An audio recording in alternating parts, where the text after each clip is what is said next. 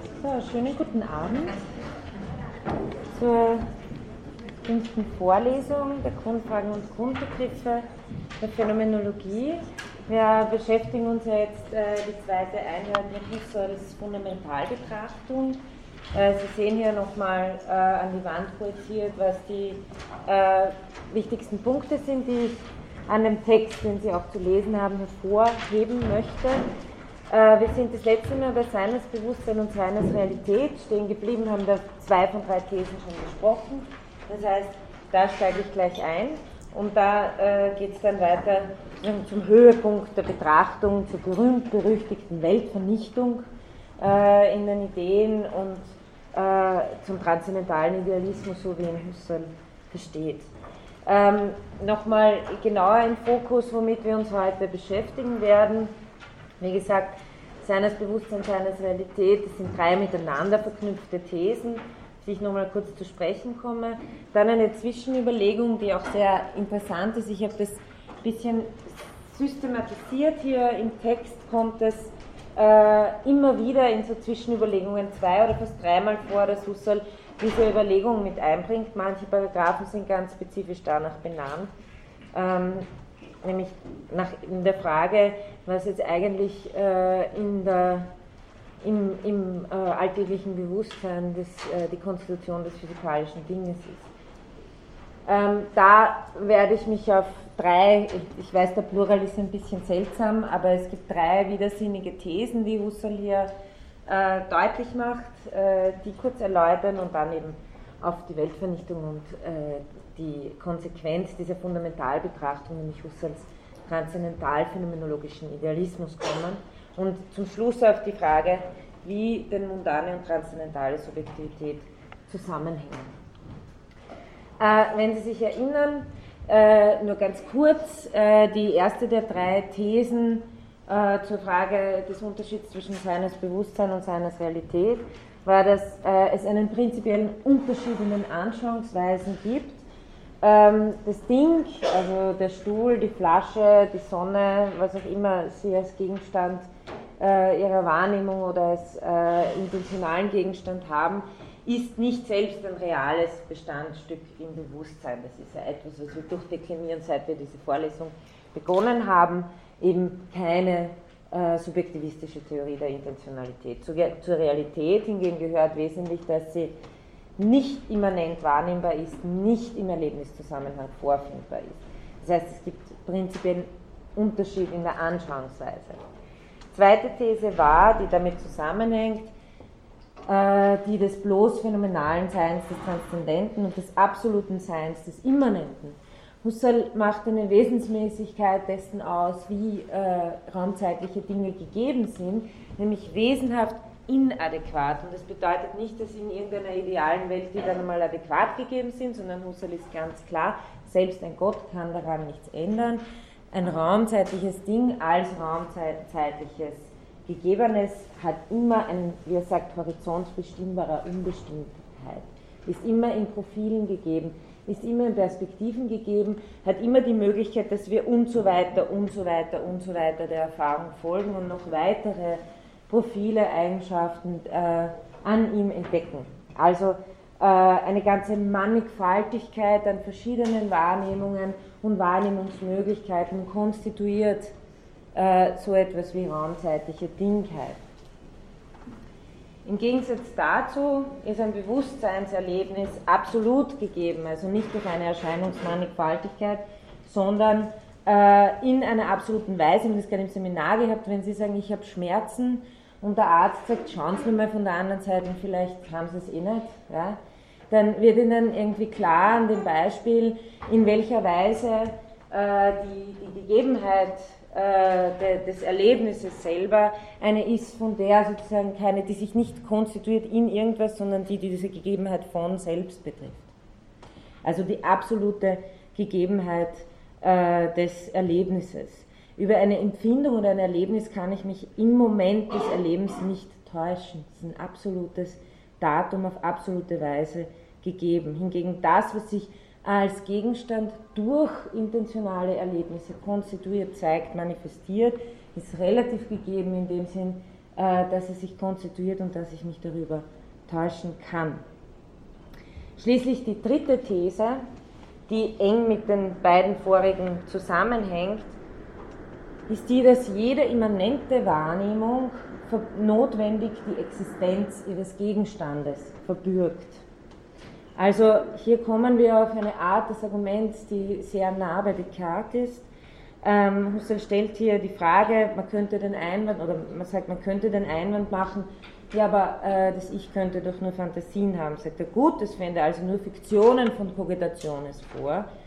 Und dann äh, haben sie dieses Zitat hier, das Vorschwebende mag ein bloßes Fiktum sein, das Vorschweben selbst, das fingierende Bewusstsein ist nicht selbst fingiertes und zu seinem Wesen gehört, wie zu jedem Erlebnis, die Möglichkeit wahrnehmender und das absolute Dasein erfassende Reflexion. Also das hier wirklich äh, sehr nah an Descartes.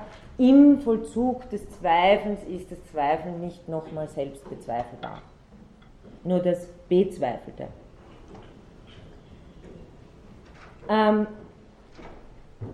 Im Gegensatz dazu ist dingliche Existenz in, in dieser Weise nie absolut, sondern relativ gegeben ähm, und deshalb auch äh, ist auch aufgrund dieser relativen Gegebenheitsweise, das ist der Grund, der phänomenologische Grund dafür, nicht irgendeine metaphysische Überlegung, einfach aufgrund der Gegebenheitsweise verbürgt die Gegebenheitsweise des Gegenstandes nicht notwendig seine Existenz. Warum?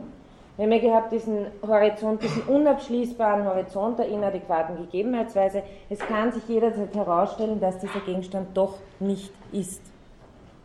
Hingegen ihr Schmerzerlebnis, das sie haben, ist in diesem Moment absolut verbürgt. Sie sagen nicht, ah, ich habe damals doch keinen Schmerz gehabt, weil jetzt nachher. Ja? der Gegenstand, der raumzeitliche Gegenstand konstituiert sich in einem Ablauf von Erlebnissen. Selbst die Erlebnisse aber in ihrer Erlebnisqualität sind in dem Moment, wo sie vollzogen sind und nur darin absolut gegeben und verbürgen damit auch ihre Existenz. Das heißt, äh, wie Husserl es auch äh, in einem Zitat sagt, heute kommen ein paar Zitate, weil ich sehr textnah bleiben will.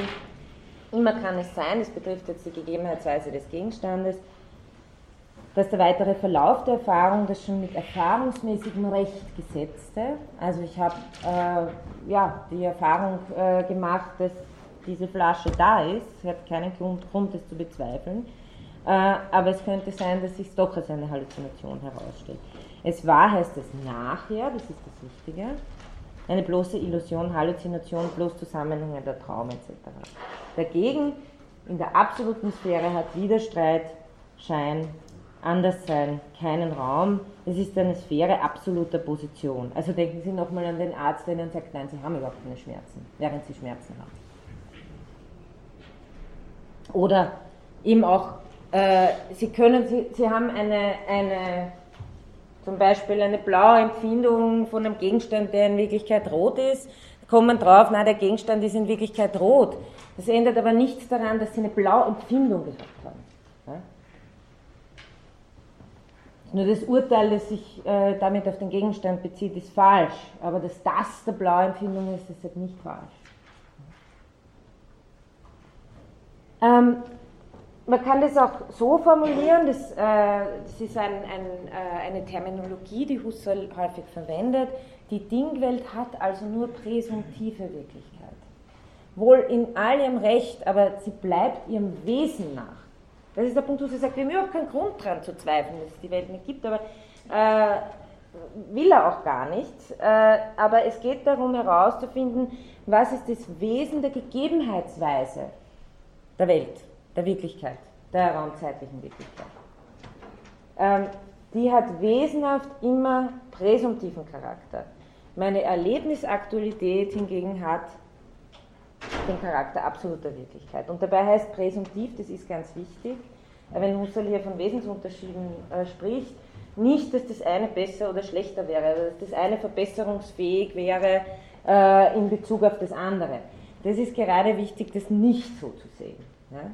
sondern es geht einfach um eine radikal andere Gegebenheitsart. Ähm, Husserl äh, bezeichnet es dann an dem Punkt so, dass er sagt, damit sind unsere Betrachtungen zu einem Höhepunkt gediehen. Ähm, und hier noch äh, ein Zitat hier, um nochmal zu nachdrücklich eben klar zu machen, dass es nicht darum geht, dass die Welt zweifelhaft in dem Sinn wäre, wie er sagt, dass als ob Vernunftmotive vorlegen, die gegen die ungeheure Kraft der einstimmigen Erfahrungen in Betracht kämen. Aber in dem Sinn, dass eben deshalb ein Zweifel möglich ist aufgrund der wesenhaften Gegebenheitsweise, der relativen Gegebenheitsweise, der intentionalen Gegebenheitsweise von Welt, die sich intentional manifestiert in äh, Erlebnissen, im Bewusstsein. Also die Möglichkeit des Nichtseins ist niemals ausgeschlossen. Wie denn, können wir fragen. Müsste dadurch über die Erfahrung hinaus. Und wie kommt man über die Erfahrung hinaus? Mit der Erfahrung?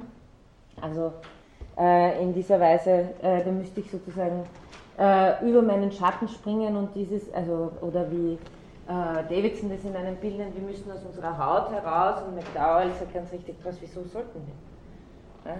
Also da uns Welt nur, oder da Welt überhaupt da sich raumzeitliche Wirklichkeit als solche manifestiert, geht es nicht darum, rauszuspringen auf einen View from Nowhere. Und dann, wie würden wir das dann denken? Dann schaut man halt von irgendwo aus, aber es schaut alles gleich aus.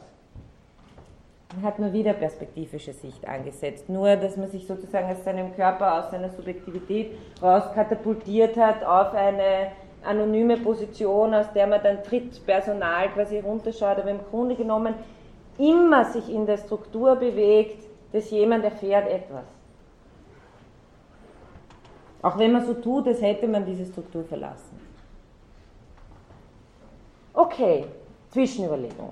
Das, diese Zwischenüberlegung, äh, weil ich kehre dann nochmal zu diesem Höhepunkt der Betrachtung natürlich zurück im Sinne des transzendentalen Idealismus, aber diese Zwischenüberlegung ist ganz wichtig, äh, weil sie das Ganze jetzt nochmal von der anderen Seite her thematisiert, nämlich äh, von äh, der Frage nach dem physikalischen Ding.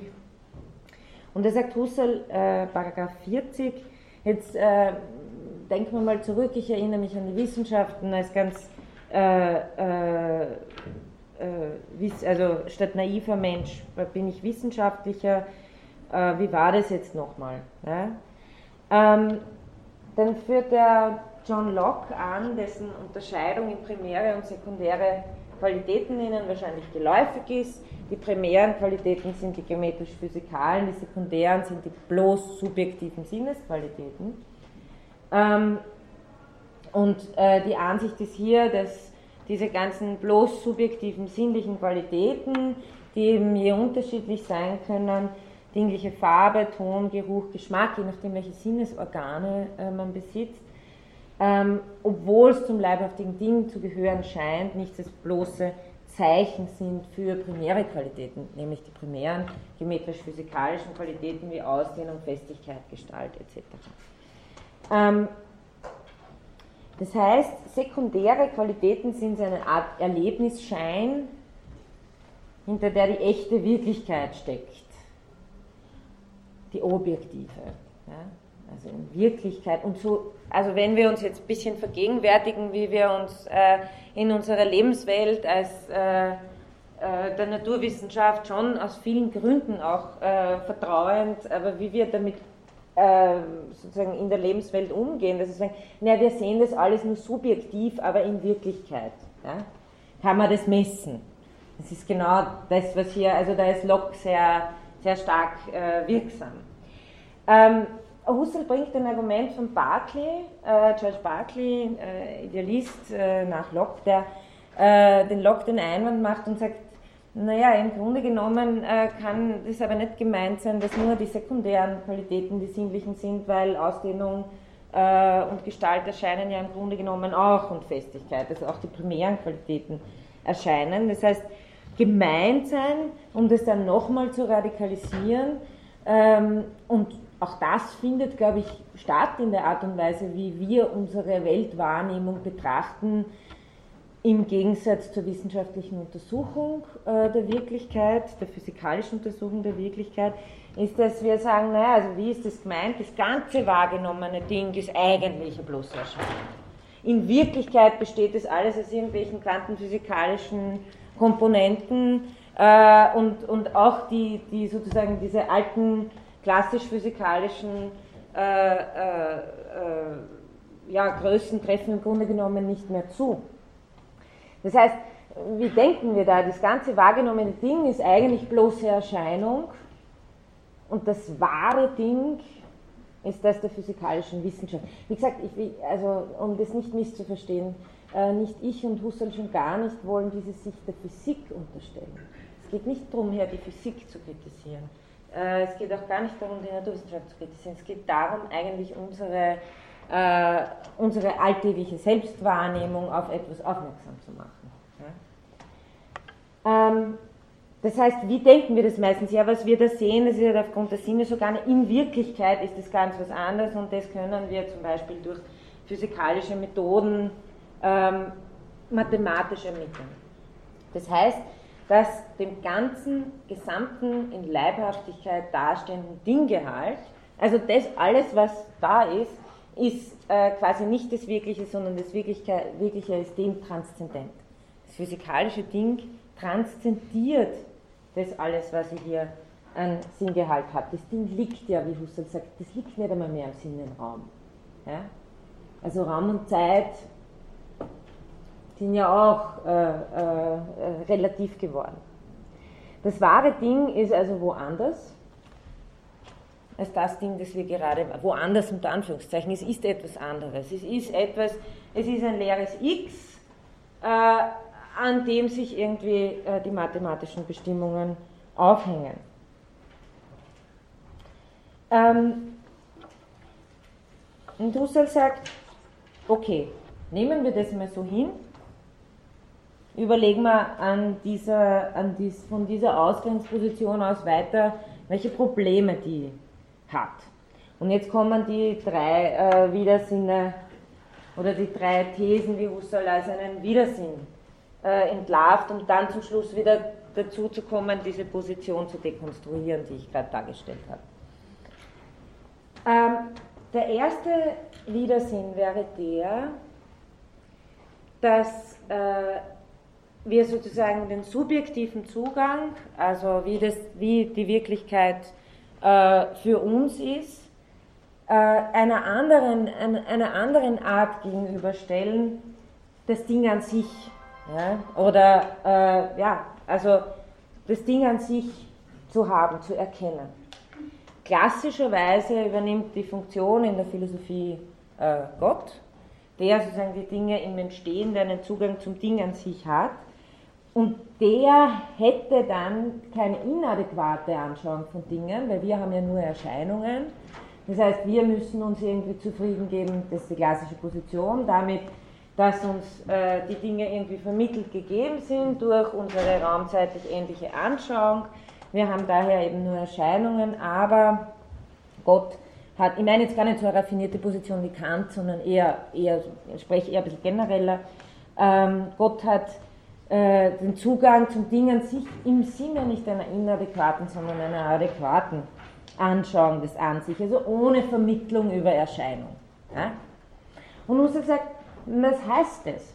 Das heißt im Grunde genommen, äh, für Gott gibt es keinen Unterschied mehr zwischen Erlebnis und Gegenstand. Das heißt, äh, der intentionale Gegenstand wird bewusstseinsimmanent, das heißt, er wird zum Erlebnis. Und genau das haben wir ja am Anfang gesagt, diese Wesens, Wesensnotwendigkeit der Gegebenheit von intentionalen Gegenständen, dass sie nicht Erlebnisse sind. Es ist eben, wie er meint, ein prinzipieller Irrtum zu meinen, es käme die Wahrnehmung an das Ding nicht heran. Das ist eine These, die ich in der ersten Vorlesung schon ähm, angeführt habe. Also ein Irrtum, wir kämen nicht heran, sondern nur zum Beispiel Gott käme heran über eine adäquate Anschauung. Und Husserl sagt, diese Ansicht ist aber widersinnig. Warum? In ihr liegt ja, dass zwischen Transzendentem und Immanenten kein Wesensunterschied bestehe, dass in der postulierten göttlichen Anschauung ein Raumding reelles Constituens, also Selbsterlebnis wäre mitgehörig zum göttlichen Bewusstseins- und Erlebnisstrom.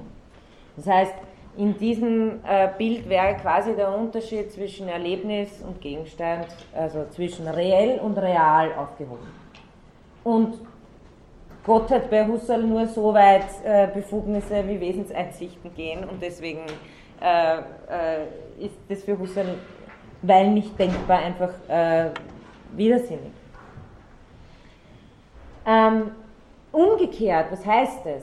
Umgekehrt heißt es, dass wir sehr wohl einen Zugang zum Ding, zum Ding an sich haben, insofern das Ding für uns ist.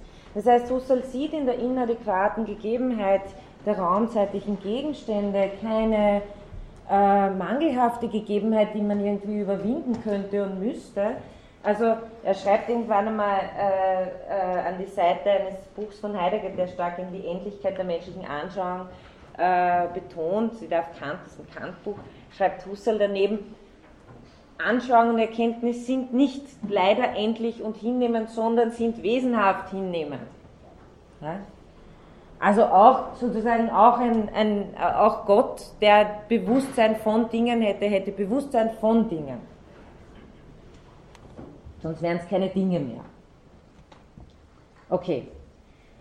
Ähm, also äh, um, um Umkehrerkenntnis äh, dieses Arguments, wir kommen durch das Ding heran, an das Ding heran, nämlich durch seine leibhafte originäre Gegebenheit. Und an ihr beginnen wir weiter zu forschen und weiter zu fragen. Das heißt, wenn wir physikalisch die Welt beforschen, dann beginnen wir ja bei den Dingen, die uns gegeben sind. Mittlerweile wirkt es zwar schon nicht mehr so, aber irgendjemand hat mal damit angefangen, Äpfel von Türmen runterzuwerfen. Ja? Das heißt, äh, es wird sehr wohl bei der sinnlichen Gegebenheit der Welt Dinge begonnen, um daran physikalische Bestimmungen auszumachen. Ähm, Husserl betont hier nochmal, ähm, oder Moment, da bin ich, bin ich schon zu weit, betont hier nochmal, dass wir die originäre Gegebenheit der Wahrnehmungswelt nicht mit einer Zeichen- oder Bildertheorie verwechseln dürfen, wenn Sie sich das, an das Argument erinnern können aus den logischen Untersuchungen. Sagt, man lässt sich davon irreleiten, als wäre ein Zeichen oder Bild des Dinges im Bewusstsein und das wirklich, der wirkliche physikalische Gegenstand wäre außerhalb des Bewusstseins.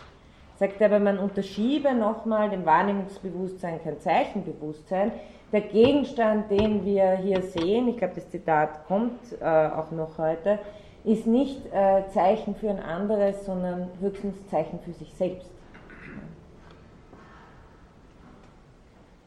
Also, ähm, muss ich mich selber lesen können? ja, zum Wesen der Gegebenheit durch Erscheinungen gehört, dass kein Ding als absolutes gegeben sein kann und deswegen kann es das auch nicht in einer postulierten Anschauung des an sich.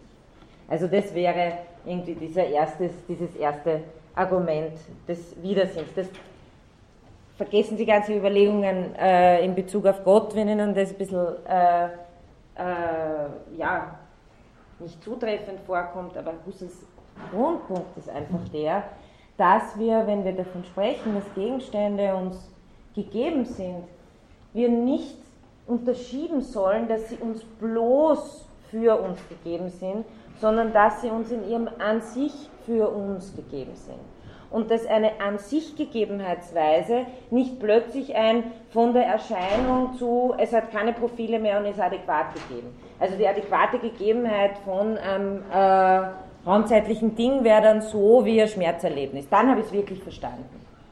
Äh, an sich das keine, das keine Inadäquatheiten mehr hat. Husserl sagt, wenn wir das wollen von der wahren Erkenntnis der raumzeitlichen Wirklichkeit, haben wir nicht verstanden, was die Gegebenheitsweise der raumzeitlichen Wirklichkeit ist. Als Wirklichkeit. Zweiter Punkt. Es trägt das eigentlich wieder weiter. Ne? Das erscheinende Ding, das zweite, das zweite widersinnige These, das erscheinende Ding ist etwas anderes als das Physikalische. Eben hier kommt jetzt die Zeichengeschichte.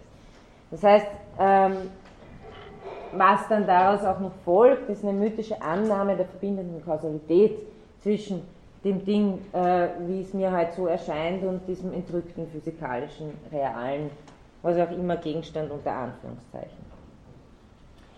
Ähm, ein naturwissenschaftlich inspirierter Realismus, den wir, glaube ich, im Alltag alle so ein bisschen vertreten, ist eben das, was ich schon gesagt habe, das wirklich Wahrgenommene, was wir so, wie wir uns durch die Welt bewegen, ist eine Erscheinung, eine instinktive Substruktion, das brauchen wir zum Überleben, wäre dann noch eine evolutionstheoretische Argumentation. Ähm, eines, eines Gegenstands, der in Wirklichkeit etwas anderes ist. Also eines von ihm getrennten. Stattdessen versucht Husserl, und das tut er eben schon, der Nukleus von dieser bekannten Schrift, die Krise der europäischen Wissenschaften und die transzendentale Phänomenologie aus den 30er Jahren, finden Sie im Grunde genommen schon in, in dieser Schrift hier äh, aus 1913, weil auch Husserl hier schon argumentiert für einen lebensweltlichen Ausgangspunkt äh, der physikalischen Forschung. Sagt ihm, das physikalische Ding, äh, das, das äh, Ding, von dem der Physiker, die Physikerin ausgeht, ist immer schon äh, das wahrgenommene Ding. Ja? Also äh, hier nochmal der Punkt, wir dürfen nicht der Zeichentheorie verfallen, das physikalische Ding, wenn ich ihn zitiere, aber ist kein dem sinnhaft leiblich erscheinenden Fremdes, sondern sich in ihm, und zwar a priori in, nur in ihm originär bekundetes. Worum geht es? Worum geht es? Es geht darum, dass wir verstehen, wie sich unsere wissenschaftlichen Theorien tatsächlich entwickeln. Die entwickeln sich nicht abseits, also, also Physiker und Physikerinnen gehen nicht in eine andere Welt und machen dort ihre Theorien, sondern Sie haben mit dem äh, Mittel der Mathematisierung versuchen Sie am Gegenstand selbst, der im Experiment in dieser erscheinenden Welt sich ja selbst wieder als korrekt erweisen muss, äh, gehen Sie sozusagen den Hinweisen am Gegenstand selbst nach. Das heißt, so wie Husserl das sieht, ist, beginnen wir am unhintergehbaren Grund der Lebenswelt mit den Erscheinungen und intentionale, bauen darauf intentionale Vernunftkonstruktionen auf, die sich immer wieder lebensweltlich erfüllen müssen. Da gleich ein äh, Zitat dazu. Zunächst mal äh, die lebensweltliche Gegebenheit dieser physikalischen Dinge. Werde das jetzt nicht alles lesen, aber äh, der, der, was, was macht der Physiker die Physikerin, das Ding äh, ist eines, das man auf die Waagschale nimmt, in den Schmelzofen bringt und so. Sie können halt sagen, auch durch irgendwelche Doppelspalt-Experimente äh, äh, schickt, die, das tut man ja, ja also lebensweltlich. Mhm. Dieses und kein anderes Ding wird zum Subjekt der physikalischen Prädikate. Ähm, das, da kommt da ist dieses Zitat, auf das ich vorher schon angespielt habe, das sinnlich erscheinende Ding, das die sinnlichen Gestalten, Farben, Geruchs, Geschmackseigenschaften hat, ist also nichts weniger als ein Zeichen für ein anderes. Also nichts weniger heißt, ist nicht, ja? sondern gewissermaßen Zeichen für sich selbst. Also verweist auf äh, Anschauungsweisen, die insofern objektivierter sind, als sie abstrahieren von einer Gegebenheitsweise, die aufgrund von bestimmten Sinnesorganen äh, in der Weise erscheint, aber das heißt nicht, dass man aus der Gegebenheitsrelation rausspringt. Das ist das Entscheidende. Ja? Ähm, und hier haben Sie das Zitat dazu, wo er das recht gut auf den Punkt bringt, finde ich. Also auf diesem Untergrund etabliert sich physikalisch-wissenschaftliches Denken, das was macht, welches den Vernunftmotiven folgen, die die Zusammenhänge der Erfahrungen darbieten. Also Niemand hat eine physikalische Theorie entworfen, weil ihm die einfach am Reißbrett eingefallen ist, sondern es müssen Vernunftmotivationen sein, die aus den Erfahrungen selbst hervorgehen. Ähm, man dazu genötigt ist, gewisse Auffassungsweisen, gewissen, gewissen intention Moment, gewisse intentionale Konstruktionen als vernünftig geforderte zu vollziehen. Intentionale Konstruktionen, ja? die ganze Quantentheorie, intentionale Konstruktion. Man versucht dann, also die motiviert ist. Motivation ist ein Grundgesetz des Bewusstseins. Das heißt, man erforscht sozusagen das Gegebene auf weitere äh, Vernunftmotivationen hin, der, der, der, dem intentionale Korrelate korrelieren. Und die versucht man dann wieder auszuweisen in der Lebenswelt. Das heißt, auf der Lebenswelt aufbauend entsteht sowas wie die Konstruktion des physikalischen Dings. Das ist das, was Husserl sagen will. Oder in das Ding immer mehr, wenn Sie sich erinnern können, ich habe von Horizonten gesprochen. Das, wär, das hier wäre ein Innenhorizont des Dings. Das Ding verweist in sich selber über die bloße Erscheinung durch menschliche Sinnesorgane hinaus auf noch andere motivierte Wirklichkeiten, die man an dem Ding selbst heben kann. Das heißt, es ist nicht irgendwo was ganz was anderes, sondern es ist motiviert an der lebensweltlichen Gegenständigkeit selbst. Also als sie vernünftig geforderte intentionale Konstruktionen zu vollziehen und sie zu vollziehen zur theoretischen Bestimmung der sinnlich erfahrenen Dinge. Eben dadurch, und hier sehen Sie, der ist, der ist durchaus kein Wissenschaftsfeind, ja, der Husserl. Geht nur darum zu verstehen, in welchem Zusammenhang steht wissenschaftliche Theoriebildung zu äh, Gegebenheit von Welt, Lebenswelt und Bewusstsein von Welt. Eben dadurch entspringt, wie er sagt, der Gegensatz zwischen dem Ding der schlichten sinnlichen Imaginatio und dem Ding der, Physik, ups, dem Ding der physikalischen Intellektio. Das heißt, dadurch, dass wir eigentlich in einem äh, Prozess am Ding selbst intentionale Konstruktionen vollziehen, teilt sich plötzlich für uns sozusagen das eine Ding in zwei Dinge und wir haben ein Sinnending und ein konstruiertes und wissen nicht mehr, was die zwei miteinander zu tun haben. Dabei ist es ein Bewusstseinsvollzug, der das Intellektio-Ding aus dem Sinnending heraus intentional vernünftig motiviert konstruiert. Mag stimmen oder nicht. Ja? Gibt ja genug Konstruktionen sich selbst, heißt ja schon, äh, das ist nicht originär leibhafte Gegebenheit. Also man könnte das so bezeichnen, dass man sagt, die erfahrungslogische Vernunft arbeitet ein am sinnlich Gegebenen ein intentionales Korrelat höherer Stufe heraus.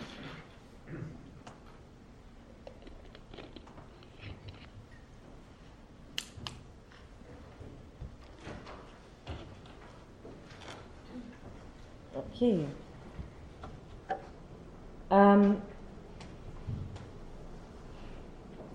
in diesem Sinn widerstreiten sich auch äh, Phänomenologie und Naturwissenschaft ganz und gar nicht, weil, oder in dieser Art und Weise, wie ich das äh, hier mit Husserl dargestellt habe, weil es immer um ein trans bewusstseinstranszendentes Ding geht, das sich im Bewusstsein manifestiert. Wohlgemerkt, transzendent verwende ich jetzt im Sinne von Bewusstseinstranszendent und nicht nochmal transzendent jenseits an sich. Ja? Also äh, wenn wir auf der einen Seite haben wir äh, transzendent, auch im Sinne von real, ja? also Bewusstseinstranszendenz. Einfach das Wahrnehmungsding, von dem ich die ganze Zeit die letzten Vorlesungen geredet habe. Nicht reell immanent, sondern äh, real, das heißt bewusstseinstranszendent und Husserl nennt es dann intentional immanent, weil es in der Intention gegeben ist. Äh, die Weise, wie wir aber das an sich denken, als transzendent, also ich nenne das jetzt einmal an sich transzendent, ist nicht transzendent im Bewusstsein, sondern transzendent, transzendent jeder Gegebenheitsmöglichkeit überhaupt. Transzendent wie im Sinne Gott des Jenseits, nicht erfahrungs nicht, nicht erfahrbar. Zwei verschiedene Arten von Transzendenz. Ja. Also es ist nur wichtig, dass wir wissen, wovon wir reden. Ja. Wenn ich hier sage, äh, am Sinnending selber machen wir die physikalischen Eigenschaften fest und entwickeln sozusagen intentionale Korrelate höherer Stufe, dann sind sowohl das gegebene Ding als auch das intentionale Korrelat höherer Stufe klarerweise bewusstseinstranszendent. Und Husserl sagt, daher heißt es, Mythologie treiben, wenn man diese erfahrungslogische Bestimmung der schlicht anschaulich gegebenen Natur statt so transzendent, so transzendent versteht. Das physikalische Ding ist transzendent im Sinne von Bewusstseinstranszendent. Ja, okay, ich habe die habe die Flasche gegeben, eine Weinflasche heute, äh, ähm, und daran kann ich Korrelate höherer Stufe, die sich klarerweise dann nur mehr äh, mathematisch ausweisen lassen. Ich kann zunächst mal seine geometrische Verfasstheit, äh, ich kann es physikalisch weiter untersuchen auf seine äh, atomare Struktur, ich kann von den Atomen eben äh, bis in die kleinsten äh, Strukturen dieser Atome nochmal gehen. Das sind erfahrungslogische Konstruktionen, die nicht originär gegeben sind, aber sich aufbauen am transzendenten Gegenstand. Und Husserl sagt, diese Sphäre wird nicht in eine Bewusstseinstranszendenz verlegt, die sich intersubjektiv auszuweisen hätte, sondern wird überhaupt jenseits von Erfahrungsmöglichkeiten fliegen. Und das nennt er Mythologie. Das heißt, es endet damit, dass wir glauben, wir sehen diese Dinge, ja, sagen wir mal, ich meine, das, Sie wissen, seit wir Reduktion gemacht haben, dass auch das ein Gegenstand in der Welt ist, aber ich verwende es jetzt mal als äh, transzendental reduziertes äh, Bewusstsein, ja, machen wir wieder das, ähm, dass dieser Gegenstand selber nochmal in dieser Mythologie raushüpft aus dem Ganzen. Und Husserl sagt, nein, bleibt, das physikalische Ding ist auch eine vernunftlogisch, motiv erfahrungslogisch motivierte Erfahrungskonstruktion, die sehr wohl in der Gegebenheitsrelation ähm, vorhanden ist, gegeben ist. Und was passiert dann noch dazu? Abgesehen davon, dass man das physikalische Ding als ein Unerfahrbares an sich hinstellen, wer hat schon jemals ein, ein Higgs-Boson gesehen? Wenn, also wahrscheinlich nicht mehr, wenn sie in, in CERN waren. Äh, also äh, abgesehen davon, dass wir es aus der Gegebenheitsrelation selber herauskatapultieren, machen wir dann noch was, was die Mythologie vollendet. Wir unterstellen,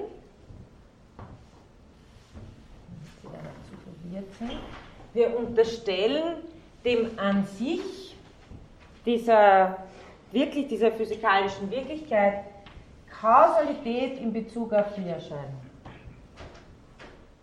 Also, wie er hier sagt, man verknüpft die Sinnendinge und physikalische Dinge durch Kausalität.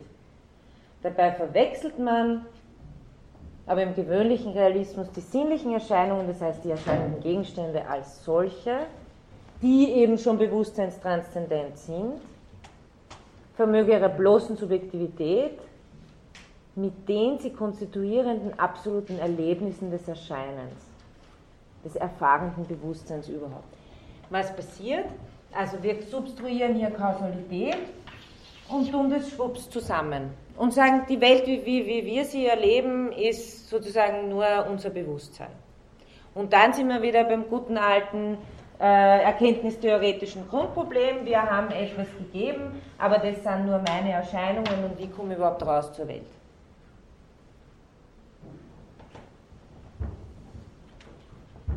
Altes Grundproblem. Ja? Also das heißt, was Husserl sagt, was wir unterschlagen, ist, dass die Wirklichkeit, die Sinnenwirklichkeit, an der wir unsere wissenschaftlichen, äh, intentionalen Konstruktionen errichten, die wird immanentisiert, obwohl es schon transzendente Gegebenheit ist. Und dann konstruieren wir das physikalische Ding als ein an sich und substruieren nochmal Kausalität in Bezug darauf, dass das die Erscheinungswelt verursacht. Womit wir sozusagen alles durcheinander bekommen haben, statt dass wir sagen, wir haben einfach Welt gegeben und wir haben raumzeitliche Dinge gegeben und anhand dieser transzendenten, bewusstseinstranszendenten Gegebenheit errichten wir intentionale Konstruktionen, die uns auf äh, erfahrungslogische, weiter objektivierende, bestimmende Erkenntnisse dieser Gegebenheiten führen. Und was man damit auch tut, unter der Hand, ist das Bewusstsein als Feld von Gegebenheit überhaupt zu unterschlagen. Ja? Also es geht sozusagen in dieser Bewegung ähm, einiges verloren. Man macht Kausalität, wie er sagt, zu einem mythischen Band zwischen objektivem physikalischem Sein und subjektivem der unmittelbaren Erfahrung erscheinenden Sein. Und das Problem ist auch das alte, statt dass man Kausalität als etwas versteht, was sich in der Weltgegebenheit ereignet, tut man Kausalität aus der Gegebenheitssphäre hinaus und erklärt dadurch, äh, warum Gegebenheit nur subjektive Gegebenheit ist nicht an sich Gegebenheit. Also an dieser, an dieser eigentlich recht, würde ich sagen, recht ganz alltäglich verbreiteten Selbst- und Weltsicht dessen, wie sich unsere äh, alltägliche Wahrnehmung zum, zum, zum wissenschaftlichen äh, Erforschen dieser, dieser Wahrnehmung verhält. Daran zeigt sich im Grunde genommen recht äh, deutlich, was die Probleme der Erkenntnistheorie der Neuzeit sind. Und äh, das ist nicht so, als wäre das nur ein Problem von Philosophen im Elfenbeinturm, sondern es ist durchaus auch eine alltägliche Selbst- und Weltwahrnehmung. Wir haben bloß subjektive Erscheinungen äh, und in Wirklichkeit ist es irgendwie ganz anders. Jemand eine Frage stellen? Okay. Ja, und letzter Punkt hier, man unterschiebt dem physikalischen Sein eine mythische absolute Realität, während man, wie Husserl sagt, das wahrhaft Absolute, das reine Bewusstsein als solches gar nicht sieht. Das heißt, man verabsolutiert es an sich und übersieht die Gegebenheitsdimension. Das ist Widersinn Nummer zwei. Jetzt kommen wir zu Widersinn Nummer drei. Das ist auch nochmal ein sehr wichtiger Punkt, der ganz deutlich zeigt, wie phänomenologische Argumentation hier funktioniert, nämlich nicht nur das Sein und Erscheinen zusammenfallen, sondern auch äh, naja, im Grunde genommen das Sein und Sinn zusammenfallen, also Sein und Denken zusammenfallen, wenn Sie hier sehen, wie Husserl mit ist nicht denkbar sachlicher Widersinn argumentiert. These. Und es dreht sich wieder um diese an sich These. Ja? Es gibt ein Reales außerhalb dieser Welt, dieser Erscheinungswelt. Also wieder, es gibt ein an sich, Ding an sich. Und Eben, das ist dieser Paragraph 48, der ist recht kurz, aber sehr spannend. Also ich, ich, diese Vorlesung ist quasi nur eine Anregung, um sich dann selber in den Text zu vertiefen, unter anderem auch im Tutorial. Ähm, also These, es gibt ein Reales außerhalb der Welt. Husserl sagt, diese These ist logisch möglich, weil sie äh, impliziert keinen formalen Widersinn, keinen formalen Widerspruch. Also diese, in dieser These selber liegt, ist, spricht man nicht von äh, am runden Viereck von Anfang an. Aber, und das ist jetzt ein Argument, wenn man prinzipiell danach fragt, wie sich so ein Reales, von dem man redet, das außerhalb der Welt sich befindet, wie sich das ausweisen, wie sich das zeigen müsste. Also Husserl sagt, was denken wir da eigentlich, wenn wir das sagen? Ähm, so erkennen wir, dass es notwendig erfahrbar sein müsste und nicht bloß für ein durch eine leere logische Möglichkeit erdachtes, sondern für irgendein aktuelles Ich als ausweisbare Einheit seiner Erfahrungszusammenhänge.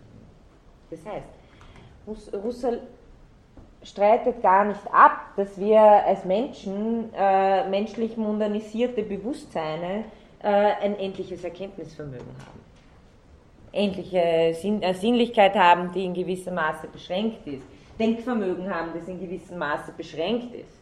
Das ist nicht der Punkt. Ja.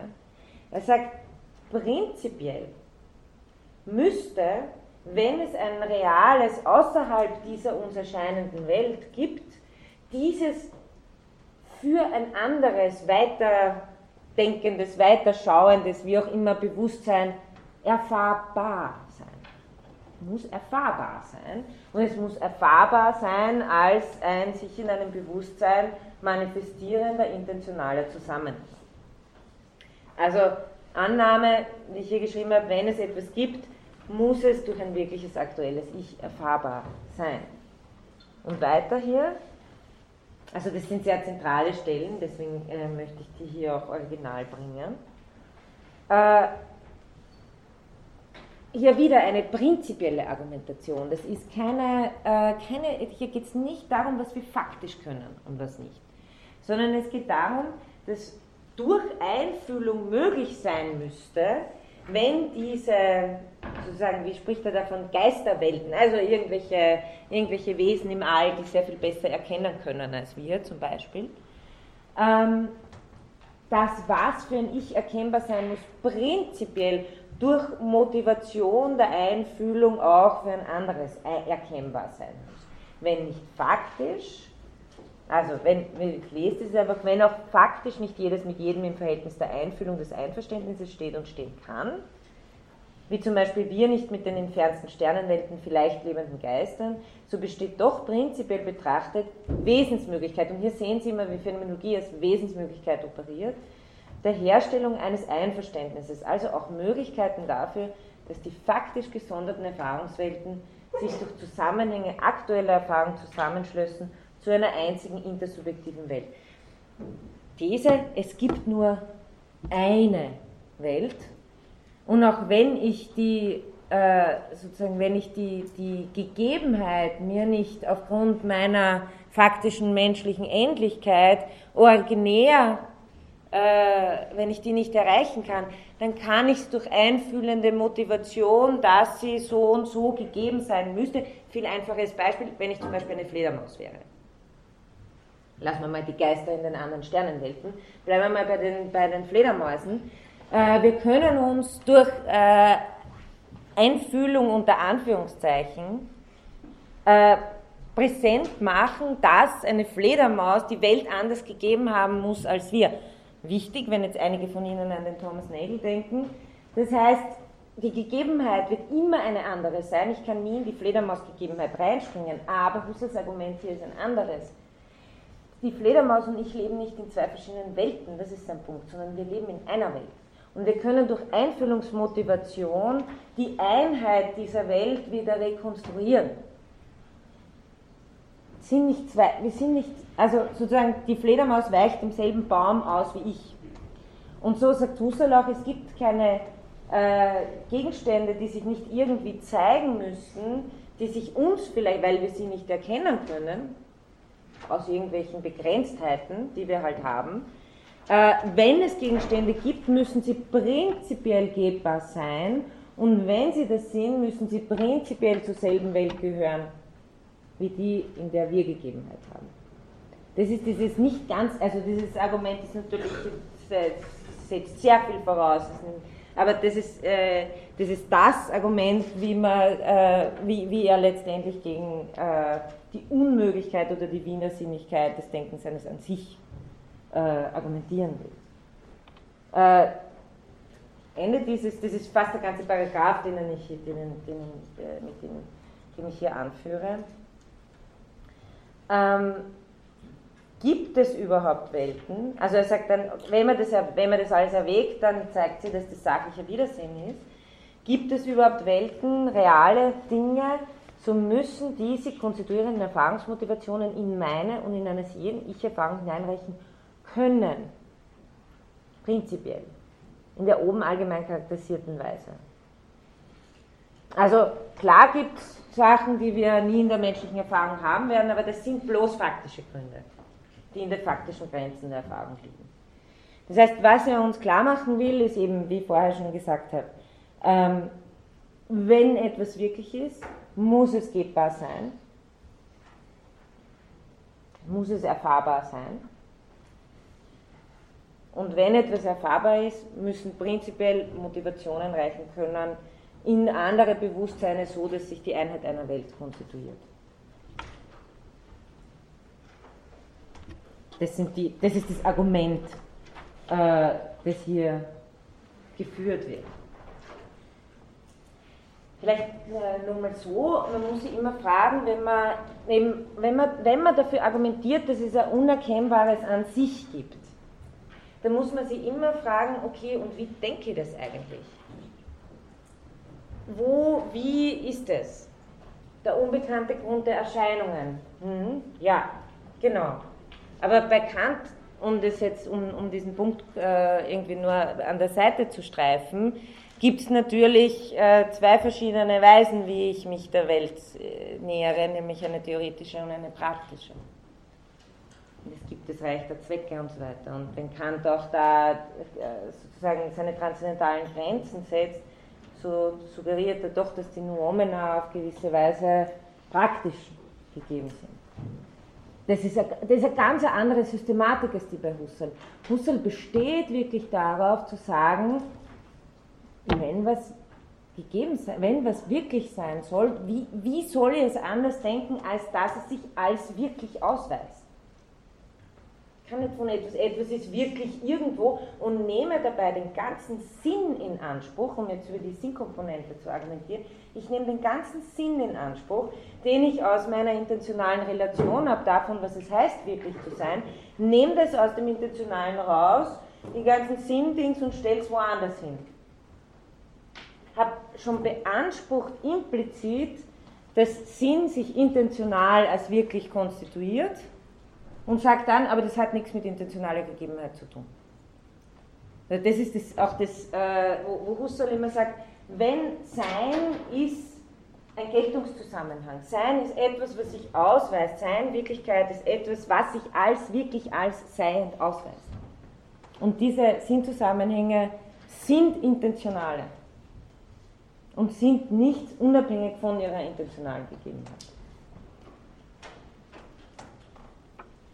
Okay, dann vernichten wir die Welt. Ich möchte ja, weil, weil es eben so ein berühmt-berüchtigter Paragraph ist, äh, der den Husserl wahrscheinlich zu Recht in alle möglichen Schwierigkeiten gebracht hat. Und auch in der phänomenologischen Rezeption winden sich die meisten und sagen, ah, hätte das doch nicht. Und, äh, das, äh, und er selber hat auch noch gesagt, es hat, also es hat alle möglichen Missverständnisse hervorgerufen, wobei ich betonen möchte, dass Husserl sein Leben lang zu, diesen, äh, zu dieser Argumentation auch gestanden ist. Er hat nur gesagt, man hat sie falsch verstanden. Ja? Also es ist nicht so, wie Husserl, dass Husserl seine Position hier ändert und vom Cartesianer sie zu irgendwas anderem transformiert. Ähm, ich, ich, hoffe Ihnen das so darstellen zu können, dass es, dass es in der Weise plausibel ist, dass äh, das nicht der Fall ist, dass Husserl mit diesem Gedankenexperiment, das er hier durchzieht, ein Subjekt konzipiert, das nicht weltoffen wäre. Okay. Ähm, beginnen wir mal äh, mit äh, sozusagen diesen Grundkoordinaten oder schon dem Grundergebnis äh, dieses Gedankenexperiments. Ähm, wie ich vorher jetzt schon dauernd argumentiert habe, bedeutet Welt, bedeutet Wirklichkeit einen, einen intentionalen Sein, einen Geltungszusammenhang, Sinn. Ja? Wirklichkeit, Sein konstituiert sich als Sinn. Daher eine subjektlose Welt zu denken, wäre genau dieses View from Nowhere, ja? die Gegebenheitsrelation wegzustreichen. So zu tun, als wäre sozusagen die Gegebenheit von nicht da das weißt du des Öfteren als Widersinn aus, weil es genau das in Anspruch nimmt, äh, was es eigentlich als an sich behaupten möchte. Umgekehrt sagt es, ist aber theoretisch, und wichtig ist die, die Betonung eben darauf, dass es ein Gedankenexperiment ist, sich die Existenz eines weltlosen Subjekts vorzustellen. Ähm, was heißt das? Ähm, die Existenz, um auf die, den letzten Punkt dieses des Zitat hier zu kommen, einer Welt ist das Korrelat gewisser, durch gewisse Wesensgestaltungen ausgezeichneter Erfahrungsmannigfaltigkeiten. Also äh, Welt ist Korrelat von sich ausweisenden Erfahrungszusammenhängen. Ganz einfach, wenn wir nicht ständig sich bestätigende Erfahrung von Welt hätten, könnten wir nicht Welt konstituieren. Ich meine, jetzt kommt das Matrix-Beispiel natürlich. Ja. Es gibt sozusagen die Möglichkeit des Weltzusammenbruchs das heißt, damit Welt als wirkliche konstituiert wird, müssen sich ständige äh, ähm, Erfahrungszusammenhänge Hänge durchhalten, konstituieren. Wirklichkeit ist in, in, im Grunde genommen etwas, das sich in seiner äh, Weise, sich als Wirklichkeit zu zeigen, auch durchhält. beständig. Ähm, das heißt, Welt konstituiert sich auf diese Weise, nur muss das nicht sein. Es könnte sozusagen jederzeit zusammenbrechen. Das ist das Experiment dran.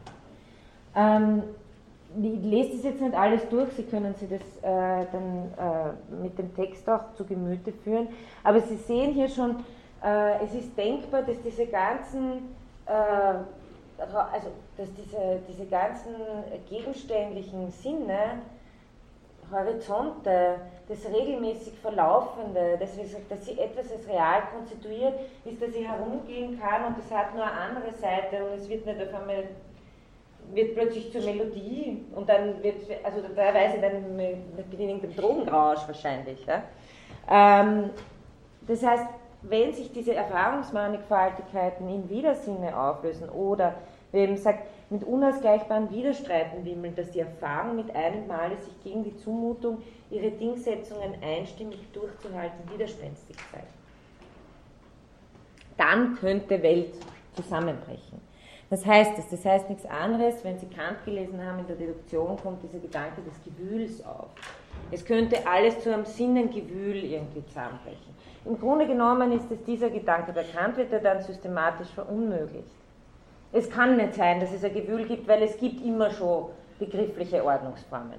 Ich werde gleich äh, auf, auf, den Unterschied kommen. Bei Husserl, wenn wir von der Intentionalität her denken, Welt konstituiert sich im Bewusstsein, aber das bedeutet nicht, dass diese Konstitution nicht zusammenbrechen könnte. Warum? Genau weil wir die Welt nicht selber konstruieren. Genau deshalb kann sie zusammenbrechen.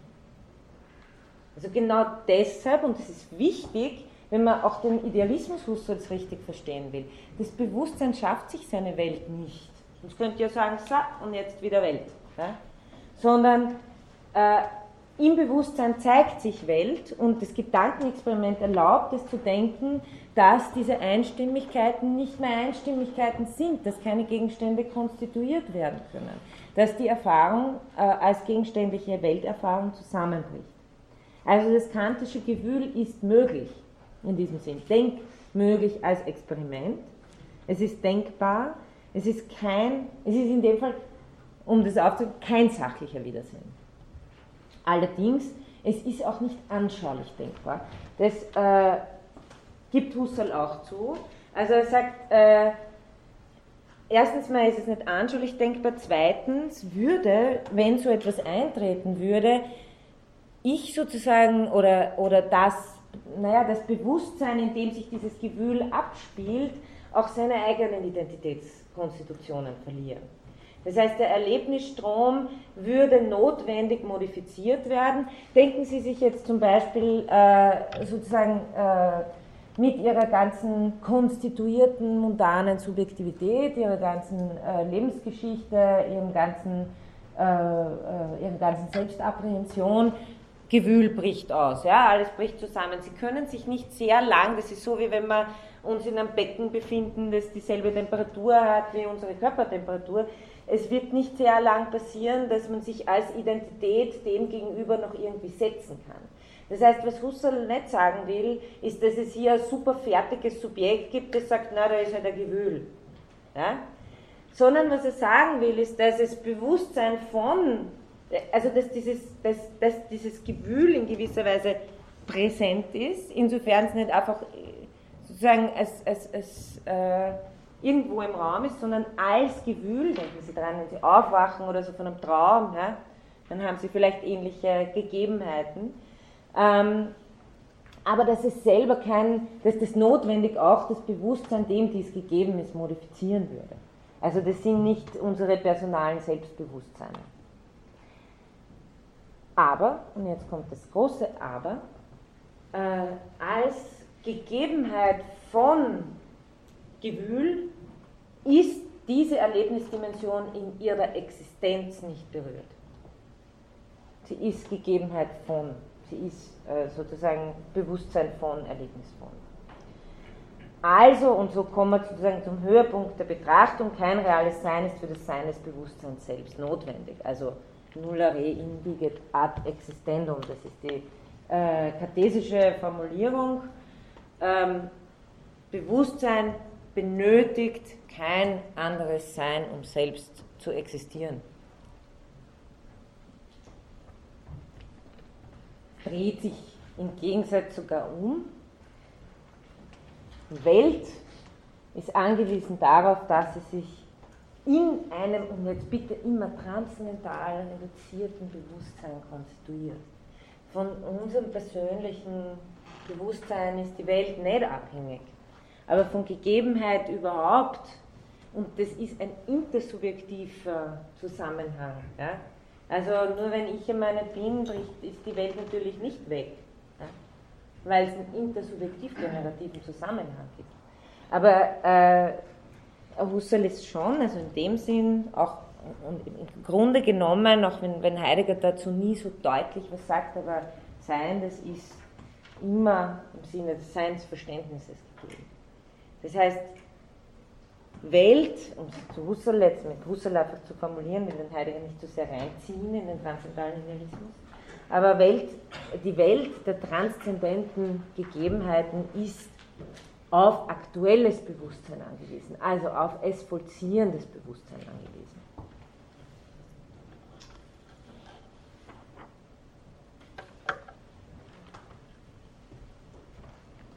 Hier möchte ich Sie auf ein Zitat äh, deshalb aufmerksam machen, weil ich weiß, dass, mir, dass man das oft falsch liest. Dieses Nichts weniger ist immer so eine äh, gefährliche Formulierung von Husserl. Äh, wir sehen also, dass Bewusstsein, Erlebnis und reales Sein nichts weniger als gleichgeordnete Seinsarten sind. Also die Betonung ist auf nichts weniger als gleich. Sie sind ganz was anderes. Sie sind nicht gleichgeordnete Seinsarten. Das will er damit sagen. Das äh, ist oft ein Missverständnis. Also Bewusstsein und Welt wohnen nicht friedlich nebeneinander, beziehen sich gegen, gelegentlich aufeinander oder verknüpfen sich miteinander. Was Sie hier natürlich wieder lesen können, ist das, was wir ganz am Anfang gehabt haben. Intentionalität ist nicht eine Beziehung, die in einer Welt zwischen zwei fertigen Entitäten besteht. Ja? Also es ist nicht ein Bewusstsein da und die Welt da und hin und wieder beziehen sie sich irgendwie aufeinander, wenn sie Lust haben, sondern Welt ist als Gegebenheit. Also nicht nebeneinander, sondern wenn Sie, so, wenn Sie eine Geste dafür wollen, würde ich eher sagen, Bewusstsein ist Gegebenheit von Welt. Zwischen Bewusstsein und Realität gehen ein wahrer Abgrund des Sinnes. Gleichzeitig intentional, aber äh, verbunden. Hier ein sich abschattendes, nie absolut zu gebendes, bloß zufälliges und relatives Sein, dort ein notwendiges und absolutes Sein, prinzipiell nicht durch Abschattung und Erscheinung zu geben.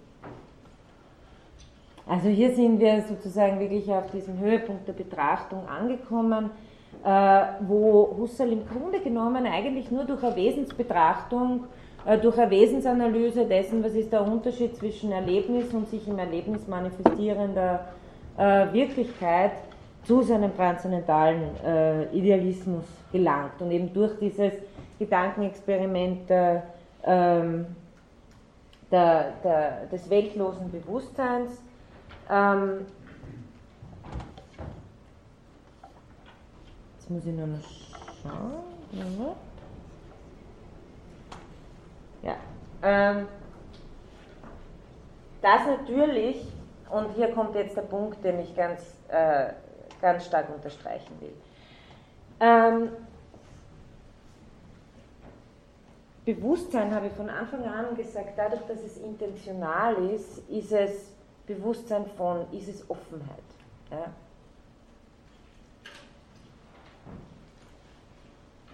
Es handelt sich nicht jetzt bei diesen, auch nicht bei diesem Gedankenexperiment, vor allem nicht, wenn Sie so Wörter hören wie ein für sich geschlossener Seinszusammenhang, der kein räumlich-zeitlich draußen kein räumlich-zeitlich zusammen. Denken Sie dann oft viele Leute, aha, und jetzt haben wir sozusagen,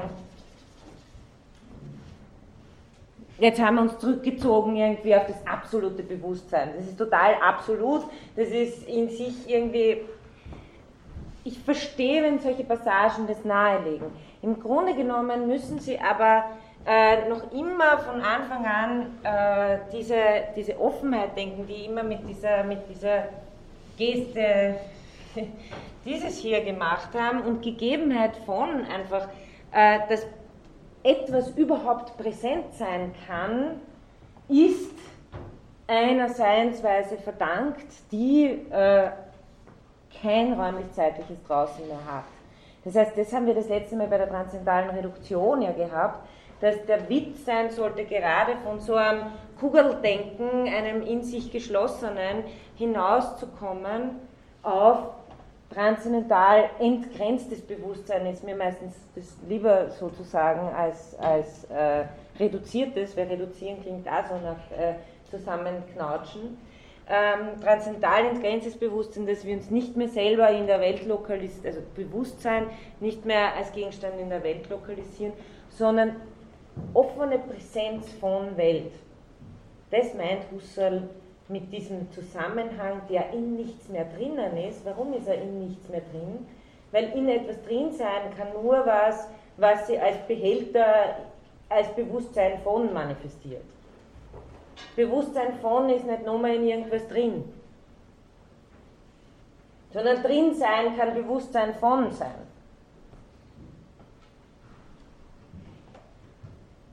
Dieser Gegebenheitszusammenhang hat doch kein Draußen. Weil dann würde wieder Bewusstsein als Gegenstand in einer Welt denken, das in räumlich-zeitliche Verhältnisse eingeordnet ist. Der Sinn der transzendentalen Reduktion war aber genau zu sehen, dass diese räumlich-zeitlichen Verhältnisse Verhältnisse sind, die sich in der Gegebenheit von Welt abspielen. Das heißt, es geht wirklich darum zu sehen, das sind, und das ist, glaube ich, das Schwierige, ähm, diese Transparenz des Bewusstseins, dass es einfach Gegebenheit von Welt ist, veranlasst uns dazu, Bewusstsein äh, selber immer wieder raumzeitlich lokalisieren zu wollen. Und nicht als diese zwei radikal verschiedenen Seinsarten zu verstehen, es manifestiert sich, wenn wir es mal ganz anonym formulieren, als Präsenz von. Ja? Also, ähm, wie auch sagt, Bewusstsein erfährt von keinem Ding Kausalität, sondern Kausalität ist etwas, was sich als Bewusstsein von zeigen kann. Und äh, weltlos ist dieses Bewusstsein auch nicht, weil es in sich abgekapselt wäre, sondern weltlos heißt einfach, dass statt Bäumen und Sonnen und Monden nur mehr Gewühl ist. Weltlos heißt nicht, es macht zu, sondern weltlos heißt, es stellt sich keine kohärente Welt mehr dar. Das heißt weltlos. Und das ist oft, ähm, das hat wirklich zu, Missverständnis, zu, zu, Missverständnissen geführt, so als würden wir jetzt nur mehr das absolute Bewusstsein haben, auf das schauen wir dann und dann schauen wir vielleicht wieder auf die Welt. Das meint Husserl nicht so. Sondern weltlos ist wirklich nur in diesem Gedankenexperiment, das wie gesagt ein Gedankenexperiment ist. Das nicht mal anschaulich durchführbar ist in der Weise.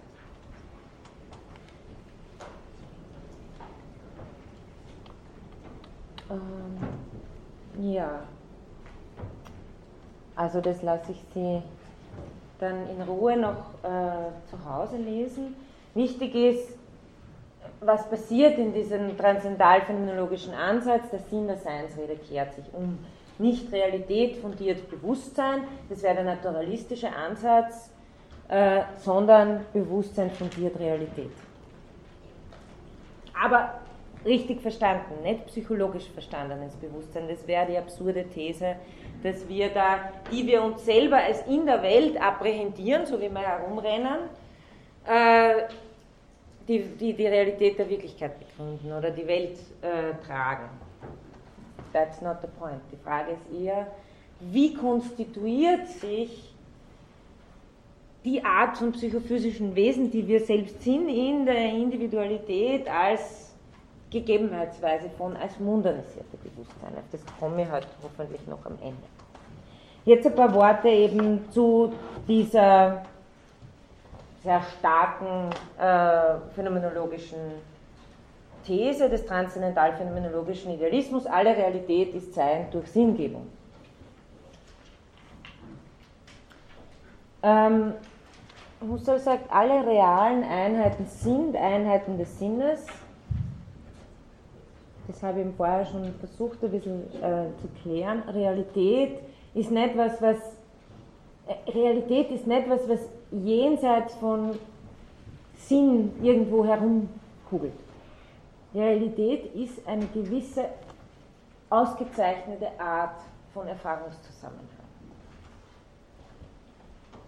Und diese Sinneseinheiten setzen sinngebendes Bewusstsein voraus. Das eben, er sagt, seinerseits nicht mehr durch Sinngebung ist.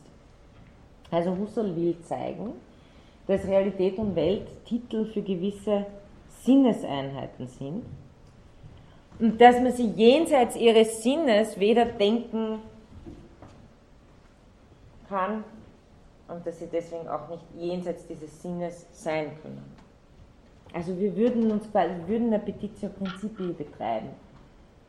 Und was eben, das ist schon ein Charakteristikum auch der phänomenologischen Argumentation im Sinne ihrer ja, kohärenten Rationalität, was widersinnig ist zu denken, das ist nicht. Weil wenn ich sage, Sein ist etwas, was ich rational motiviert setze durch, nicht weil ich es will, sondern weil es sich so gibt äh, aus erfahrungslogischen Zusammenhängen, dann äh, ist etwas, was sich äh, in der Erfahrung nicht gibt, äh, nicht setzbar als Sein. Da kann ich tun, was ich will. Ähm,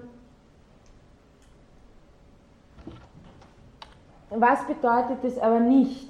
Und äh, das, dagegen wendet sich Husserl explizit, aber man muss es, glaube ich, schon auch nochmal ganz deutlich sagen. Das ist kein subjektiver Idealismus. Jetzt wird schon das schlagen, was in der ähm, äh, Intentionalitätstheorie relevant war, nämlich dass sich Gegenstände nicht im Bewusstsein auflösen. Das Ding löst sich nicht im Bewusstsein auf.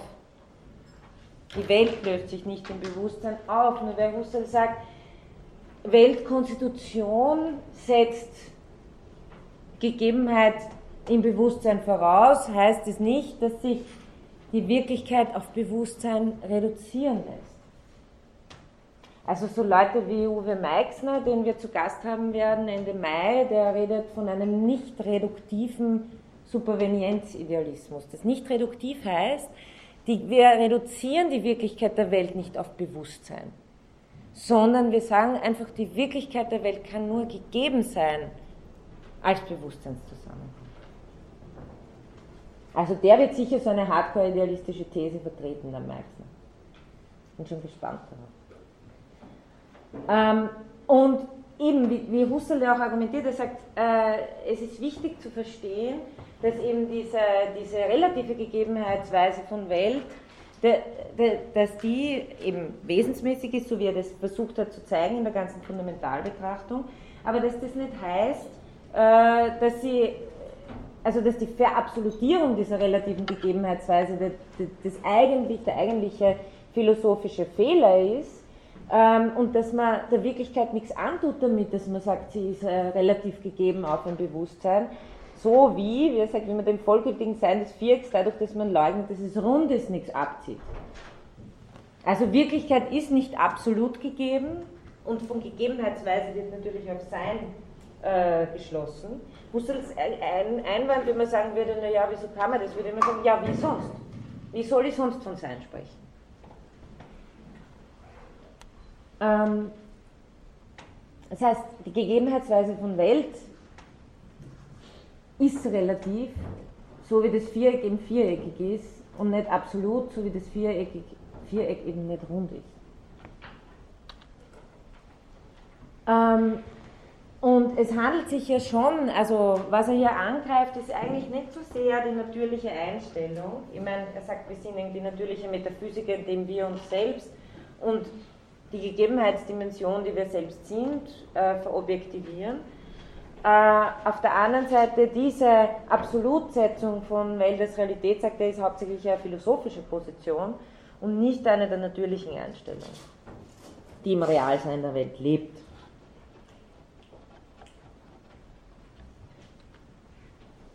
Nochmal zur Begriffsklärung und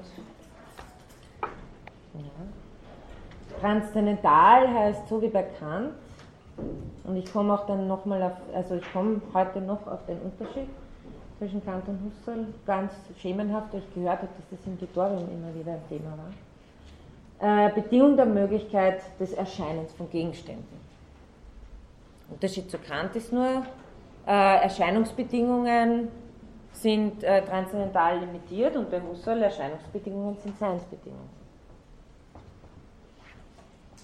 Ähm, das heißt, transzendental ist in der Phänomenologie schon zu verstehen von der Bedingung der Möglichkeit der Erscheinung der Gegenstände, aber in anderer Weise. Durch die Epoche wird aufgedeckt, dass das Bewusstsein oder Subjektivität oder Erlebnis, die ganze Dimension vom Bewusstsein, die Möglichkeitsbedingung der Erscheinung äh, von Gegenständen oder der Manifestation von Gegenständen ist. Ähm, also man könnte es auch mit hell zu formulieren, es geht sehr wohl um die Erkenntnisart von Gegenständen. Also phänomenologische Korrelationsforschung entspricht den beiden Bedingungen von Kants Definition von Transzendentalphilosophie. Aufgrund ihrer Reflexionshaltung betrachtet die Phänomenologie die Gegenstände wie ihres Erscheinens. Sie fragt also nicht gerade hin nach den Gegenständen, sondern nach ihrer Erkenntnisart. Sehr wohl, ja? Und hat ein anderes A priori. Das kann ich jetzt nicht es ist kein formales A priori wie bei Kant, sondern es gibt sehr wohl ein, ein, ein sinnliches A priori, wie zum Beispiel, dass Farbe und Fläche immer gemeinsam gegeben sein müssen. Das sind a priorische Strukturen, die aus dem Gegebenen selbst heraus im Wesensschau erkannt werden. Ein bisschen ein anderes A priori als das, das bei Kant immer ins Subjekt verlegt werden muss als allgemein und notwendig. Ähm, aber eben statt Begriffsstrukturen, die allgemein und notwendig sind, wie wir das in der kantischen Tradition haben, wird in der phänomenologischen Tradition die Erlebnisdimension freigelegt. Und äh, Husserl spricht in dem Zusammenhang, das ist ja Paragraphen, äh, aus dem Paragraphen in der Krisis, äh, von einer tiefen Dimension. Also von einer, von einer dreidimensionalen Sichtweise des, äh, der Erlebnis, also der, des, der, der Gegebenheitsdimension.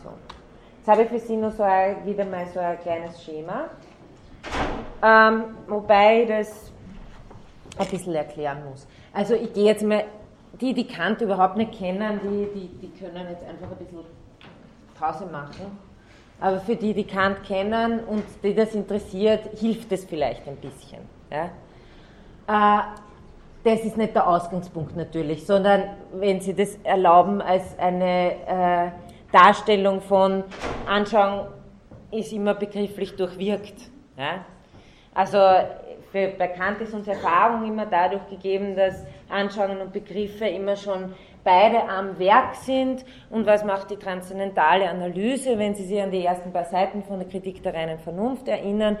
Sie versucht, das herauszuarbeiten an unserer Erfahrung, was allgemein und notwendig ist, dieses kann laut Hume nicht aus der Erfahrung kommen. Warum? Weil es dann nicht allgemein und notwendig sein kann, weil ich nicht weiß, ob die Sonne nicht morgen äh, doch nicht aufgeht. Das heißt, alles, was allgemein und notwendig ist, kann keine empirische Struktur sein, sondern muss nach Kant aus der Subjektivität des Subjekts kommen. Ist kategorial oder rein, genauer zu sein. Das heißt, die transzendentale Analyse kann aus dem Erfahrenen, ja, das ist wichtig da, äh, Form und Stoff mehr oder weniger durch die, durch die Frage nach Allgemeinem und Notwendigen trennen. In der transzendentalen Analyse. Heißt nicht, dass das nicht immer schon zusammen sein muss. Was ist der Unterschied zu Husserl? Hm, Sie sehen es ein bisschen, ihr habt versucht hier diese Pfeile, da ist nichts anderes als die intentionale. Das ist, die Intentionalität. Das Ganze ist die Korrelation. Das ist der Zeitverlauf. Deswegen habe ich da drei hintereinander gezeichnet. Das heißt, in jedes Erlebnis, jedem Erlebnis korreliert ein Erlebtes, also erfahren, Erfahrenes, äh, in, der, in der Gegebenheitsbeziehung, die intentional ist. Was ist jetzt die Bedingung der Möglichkeit von Gegenständen, liegt bei Kant in, sozusagen in der reinen Anschauungsform und kategorialen Form, die Anschauungsform habe ich da jetzt nicht drinnen. Wo liegt sie bei Husserl? Sie liegt in der Erlebnisdimension.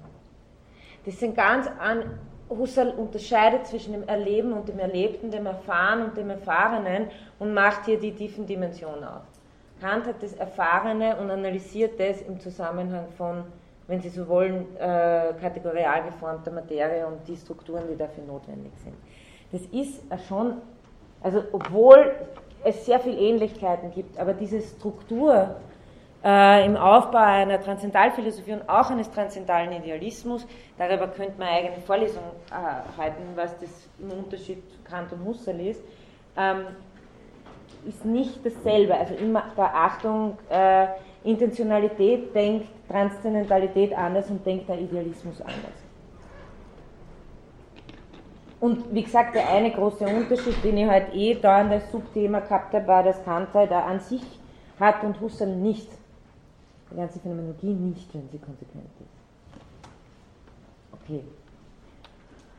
Ähm, also wir haben gehabt, was ist die Transzendentalität, was, ist, äh, was heißt Idealismus, um den transzendentalen und transzendental-phänomenologischen Idealismus irgendwie nochmal begrifflich zu fixieren. Hier auch ganz schön die, äh, die Definition von Held. Das Ansichtsein der Welt ist entgegen dem Seinsglauben der natürlichen Einstellung nichts anderes als ihr intentionales Erscheinen für das Bewusstsein. Ähm, genau, also Husserl argumentiert ja relativ stark, das nur ganz kurz, eben weil ich das heute schon so oft gesagt habe, dass wir wirklich, was wir, was wir Wirklichkeit nennen, Sinn- und Geltungszusammenhang ist. Ähm, deswegen können wir Wirklichkeit nicht mehr als Faktum Brut umsetzen. Und hier zwei wichtige äh, Passagen, wo ich nochmal ganz stark betonen will, aus einem Band, der heißt Transzendentaler Idealismus, also Hua ist immer Husserlianer. Das Ding selbst löst sich nicht im Bewusstsein auf, aber ein Ding ist in Wirklichkeit und dass es gibt eine Wirklichkeit und dergleichen, Erkenntnisse, weisen auf Erkenntniszusammenhänge, auf Bewusstseinsgestaltungen zurück, und in ihnen gewinnt das Sein des Dinges und das Sein aller dinglichen Sachverhalte seinen Sinn. Allerdings, das Ding ist kein Fiktum. Das transzendente Sein besagt objektive Geltung. Also Husserl will keinesfalls aufhören, von Objektivität zu reden. Ne? Besagt objektive Geltung und Geltung setzt Bewusstsein voraus. Meinung, in der sich Rechtsprechung nur vollziehen kann. Und Sie sehen, wir sind nach wie vor bei der Spannung Objektivität konstituiert sich Subjekt relativ. Jetzt haben wir nur die ganze idealistische Argumentation, dass das Subjekt relativ jetzt nicht mehr heißt, äh, in Bezug auf die Frau Leudolz relativ, sondern äh, in, relativ auf äh, Erlebnisdimension, auf Gegebenheitsdimension. Also insofern transzendental entgrenztes Bewusstsein als Absolutheitsdimension der Gegebenheit von Welt intersubjektiv. Ja? Frage? Nein, war nur so ein Knacken, kein Klopfen. Ähm, was habe ich da noch? Ja, so. Ähm, man könnte sozusagen, wenn man eher eine wenn, wenn, man sich jetzt nicht voll auf diesen transzendentalen Idealismus äh, einlassen will, weil ihm der einfach zu crazy ist, ja, könnte man vorsichtig negativ die These äh, verteidigen, weil ich meine, man müsste ganze Vorlesung darüber nochmal machen, was das dann heißt. Ja? Also da fängt es erst an, spannend zu werden. Husserl ist der einzige der, der phänomenologischen Tradition, der sich wirklich, der direkt auf diesen Punkt zugeht. Heidegger argumentiert anders dann und nach ihm hat sie das so ziemlich fortgesetzt, dass die Fragestellung eigentlich äh, schiefe Optik von Anfang an voraussetzt. Aber Husserl ist jemand, der sich ganz klar auf diese äh, klassische Argumentation äh, einlässt. Ähm, wie kann man das Ganze aber sozusagen, und äh, zum Beispiel dann Zahavi macht es sehr stark, dass es negativ äh, formuliert, den transzendentalen Idealismus, und sagt, Bewusstsein, also sagt, diese These eines transzendentalen Idealismus in der Phänomenologie ist nichts anderes, äh, ist, ist, ein, gutes, äh, ein gutes Argument gegen einen metaphysischen Realismus zu argumentieren. Also einfach zu sagen, man muss Subjektivität berücksichtigen. Ja? Man kann äh, die erste Person-Perspektive nicht vernachlässigen. Ähm, wer hier schreibt, der Zahavi, Grund eine Zurückweisung eines realistischen naturalistischen Objektivismus, der behauptet, dass ein philosophisches Verständnis dessen, was Wirklichkeit, Welt, Wahrheit, Sinn und Sein ist, erreicht werden kann und muss, ohne dabei die Subjektivität zu berücksichtigen. Und äh, tatsächlich, also mit dieser russischen Argumentation scheint es ziemlich schwierig, zu sagen, wirklich metaphysisch-realistisch davon zu sprechen. Da ist die, die Realität, gibt es in einem vollkommen unabhängigen an sich sein von uns. Dort ist Wahrheit, dort ist Wirklichkeit, dort ist Welt und nochmal, wie ich es heute eh schon öfter gesagt habe, man bedient sich dieser ganzen Sinneinheiten, die im Grunde genommen nur intentional verstanden werden können. Deswegen sagt Husserl immer, wenn ich eine intentionale Analyse mache, will ich im Grunde genommen verstehen, wie diese ganzen Sinngeltungen überhaupt zustande kommen. Das ist eigentlich diese Verflochtenheit, Intersubjektivität, Weltsubjektivität, ist das, worum es in der transzendental-phänomenologischen Analyse eigentlich geht. Ähm, komme ich noch zu dem letzten, naja, vielleicht komme ich noch zum vorletzten Punkt, dann mache ich den anderen das nächste Mal. Ähm, ja, damit Sie das auch nochmal gehört haben, ähm, es gibt einen bekannten Aufsatz von Iso Kern, den haben wir jetzt nicht auf der Lernplattform, aber das macht nichts, der ist sehr äh, einflussreich gewesen. Äh, der spricht von, äh, der greift es auf, was Husserl selber in der Krise schon sagt, von den drei verschiedenen Wegen in die Phänomenologie. Husserl selber ähm, hat begonnen, von diesen drei Wegen zu sprechen. Ich habe hier nur zwei, dazu habe ich, schreibt das in der Einführung auch, wahrscheinlich können Sie es dort auch nachlesen. Den sogenannten kartesianischen, den ontologischen und den psychologischen äh, Weg in die Phänomenologie. Ähm, in dem Kernaufsatz und auch danach äh, wird sozusagen oft die These vertreten, dass dieser kartesianische Weg zu, zu vielen Missverständnissen führen würde. Der kartesianische Weg, kurz gesagt, ist das, was in der Fundamentalbetrachtung passiert. Ja? Also die, die Rückführung der Gegebenheit von Welt auf die absolute Dimension von Bewusstsein. Und das, wie ich hoffe, für Sie plausibel gemacht zu haben, nicht bedeutet, dass das irgendeine abgeschlossene Cogito-Substanz ist. Ähm, der ontologische Weg äh, ist im Grunde genommen ein Weg, der weniger jetzt diese Zurückführung der Gegebenheit von betont, sondern mehr in dem korrelationalen Modus bleibt und äh, nennt sie deshalb der ontologische Weg, weil er, äh, weil er sozusagen bei der Gegebenheit von Welt in ihren verschiedenen Reg Seinsregionen äh, also Welt, Welt wirklich im, im, im weitesten Sinn von auch mathematische Gegenstände gehören zu dieser Welt. Ja. Das heißt, ich habe ontologische Regionen der idealen Gegenstände, der physischen Objekte. Ich verfolge anhand der Konstitution von diesen äh, Objektivitäten, wie sich, die, wie sich dies, der Sinn dieser ontologischen Entitäten im Bewusstsein konstituiert. Das ist der ontologische Weg. Der bleibt immer bei einer Korrelationsanalyse und bleibt immer bei dieser Spannung, Objektivität konstituiert sich subjektrelativ, ohne dass es sozusagen äh, absolut idealistisch äh, die Spannung auflösen würde. Wobei ich ja nicht glaube, dass Husserl das im kartesianischen Weg tut. Also er weist einfach auf die Absolutheitsdimension hier hin. Ähm, heißt Epoche, also zum Abschluss, zum Abschluss nochmal, äh, ja, das kann ich jetzt dann nachlesen, Sie haben eh die ausführliche Version wie immer auf der Lernplattform. Heißt Epoche sowas wie Rückzug ins Bewusstsein? Nein. Also, das, das, das wäre mir ein Anliegen sozusagen, dass Sie das nicht so verstehen.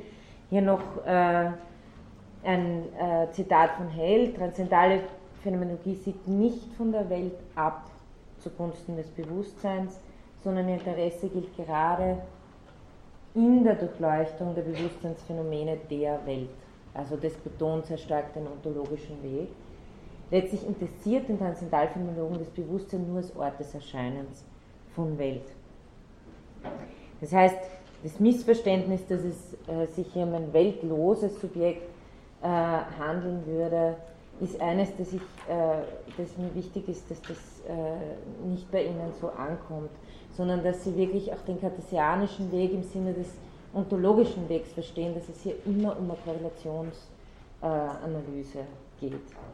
Äh, Abschluss für heute mit dem Zahavi-Zitat. Das nächste Mal machen wir dann nur den nächsten Punkt, mundane und transzendale Subjektivität.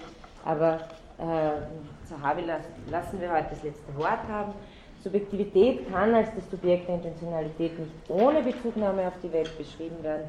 Sie ist nicht in Isolation von der Welt. Das heißt, äh, auch Husserl, der ganz späte Husserl, sagt, es gibt so etwas wie ein Urfaktum der Welt, äh, dass jede ästhetische Überlegung, die ich anstellen kann als phänomenologisierende, setzt voraus äh, mein faktisch mundanisiertes Bewusstsein. Äh, das heißt, das alles setzt das Weltfaktum voraus, allerdings könnte man mit ihm selber wieder auch sagen, es setzt nicht voraus, dass, dass, das Gedankenexperiment deshalb nicht funktioniert. Es sagt nur, das Gedankenexperiment hat Bedingungen, aber dass, die, dass sozusagen sich das Gewühl nicht trotzdem einstellen könnte, das wird durch das Urfaktum der Welt auch nicht durchgestrichen in Wirklichkeit. Soweit Fragen, Anmerkungen. Ja. Wie heißt der Aufsatz von Isoker? Ich weiß jetzt nicht auswendig. Ich glaube, die drei Wege in die phänomenologische Reduktion. Wenn Sie ihn haben, ich glaube, ich habe noch als PDF. Also wenn Sie mir schreiben, dann schauen wir. Vielleicht können wir noch auf die Lernplattform stellen. Das war heute wirklich, also mehr Hardcore wird es nicht. Ja? Puh, okay. Na, also Sie werden es dann vielleicht auch im Tutorial nochmal oder für sich selber lesen, durchgehen. Das ist schon wirklich so, äh, Fundamentalbetrachtung ist so irgendwie ein hoher Berg. Noch Fragen?